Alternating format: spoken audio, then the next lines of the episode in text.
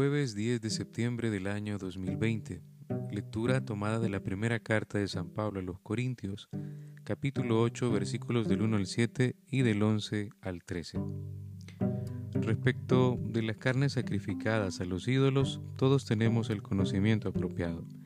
Pero el conocimiento llena de soberbia. Solo el amor es realmente provechoso. Si alguno cree que conoce algo, es que aún no ha llegado a conocer como debe. Ahora bien, si alguno ama a Dios, es porque ha sido conocido amorosamente por Dios. En cuanto a comer carnes sacrificadas a los ídolos, sabemos que el ídolo no es nada en el mundo y que no hay más que un Dios. Existen en verdad quienes reciben el nombre de dioses, tanto en el cielo como en la tierra, y ciertamente son muchos esos dioses y señores. Sin embargo, para nosotros no hay más que un Dios, el Padre de quien proceden todas las cosas y para quien nosotros existimos, y un Señor, Jesucristo, por quien han sido creadas todas las cosas y por quien también nosotros existimos. Pero no todos tienen este conocimiento. Algunos por estar acostumbrados hasta ahora a la idolatría comen carne sacrificada a los ídolos y su conciencia que está poco formada se siente culpable. Y así porque tú te las das de sabio, puede perderse el de conciencia poco formada, es hermano por quien Cristo murió. Por eso, pecando contra los hermanos e hiriendo a su conciencia poco formada, pecan contra Cristo. Por tanto, si por tomar un determinado alimento pongo a mi hermano en ocasión de pecar, jamás tomaré ese alimento para no ponerlo en peligro de pecar. Palabra, del, palabra de Dios, te alabamos, Señor. Vamos a clamar al Espíritu Santo y le vamos a decir, ven Espíritu Santo, y envía desde el cielo un rayo de tu luz. Ven Espíritu Santo y ayúdanos a formar más nuestra conciencia. Ven Espíritu Santo y ayúdanos también, si nos ha formado un poco, a tener paciencia a los hermanos que vienen detrás para saber iluminarles y fortalecerles en las necesidades que ellos tengan. Jesús, ¿qué hay de nuevo? Hemos descubierto en esta primera lectura unas verdades de fe como es el testimonio, el conocimiento de Dios y también la caridad. Pero de manera negativa también pueden, pueden aparecer el escándalo. Qué importante es reconocer que el Señor nos ha tenido paciencia a nosotros y la paciencia que nosotros debemos tener para con los hermanos. Dirá en un texto muy bonito que el conocimiento suele hincharnos, eh, no sabemos cómo conviene saber y la caridad, por otra parte, edifica. Hay que tener claro que no hay ídolos en el mundo, como ha dicho San Pablo, y no hay más Dios que el mismo Dios con mayúscula, un solo Dios y un solo Señor Jesucristo. La temática que ahora eh, se trata en la primera lectura es que algunos comen carne sacrificada y que su conciencia, al ser débil, se mancha. Pero el reino va más allá de las comidas.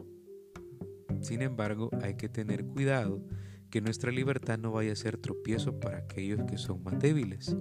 Por eso va a decir San Pablo, si te ven comer carne sacrificada, por su conciencia creerán que cometes pecado.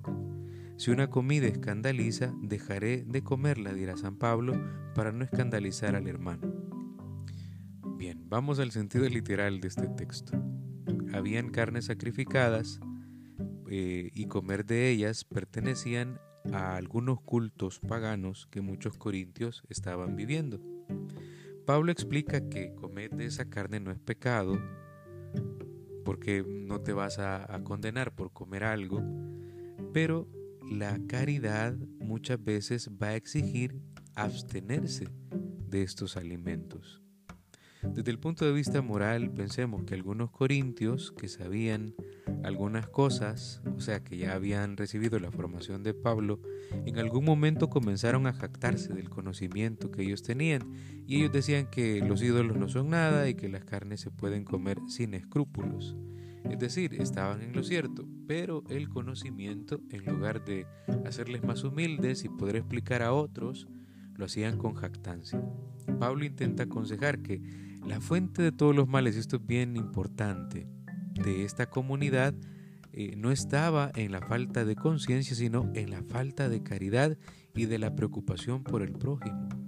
qué interesante, una, una comunidad se puede perder por falta de caridad, por falta de amor al prójimo.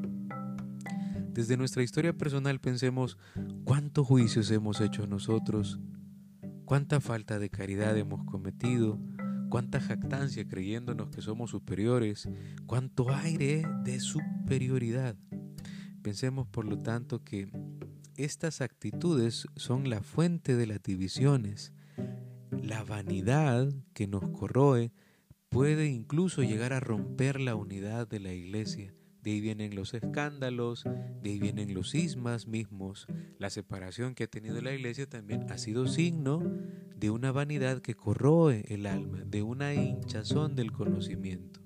Qué importante es asumir con caridad las deficiencias que como iglesia tenemos. Demos gracias a Dios porque nos regala esta luz. Pidamos perdón si hemos caído también en esta actitud eh, escandalosa de, de algunos corintios que a lo mejor nosotros hemos imitado. Pedimos a Dios que interceda por nosotros si hay jactancia, si hay vanidad, si hay división y por aquellos también que hayan caído en eso. Y ahora vamos a pedirle al Señor adorarle en espíritu y en verdad, tratando de tener caridad con el prójimo, con el prójimo como Dios la ha tenido con nosotros. Ave María Purísima, sin pecado concebida.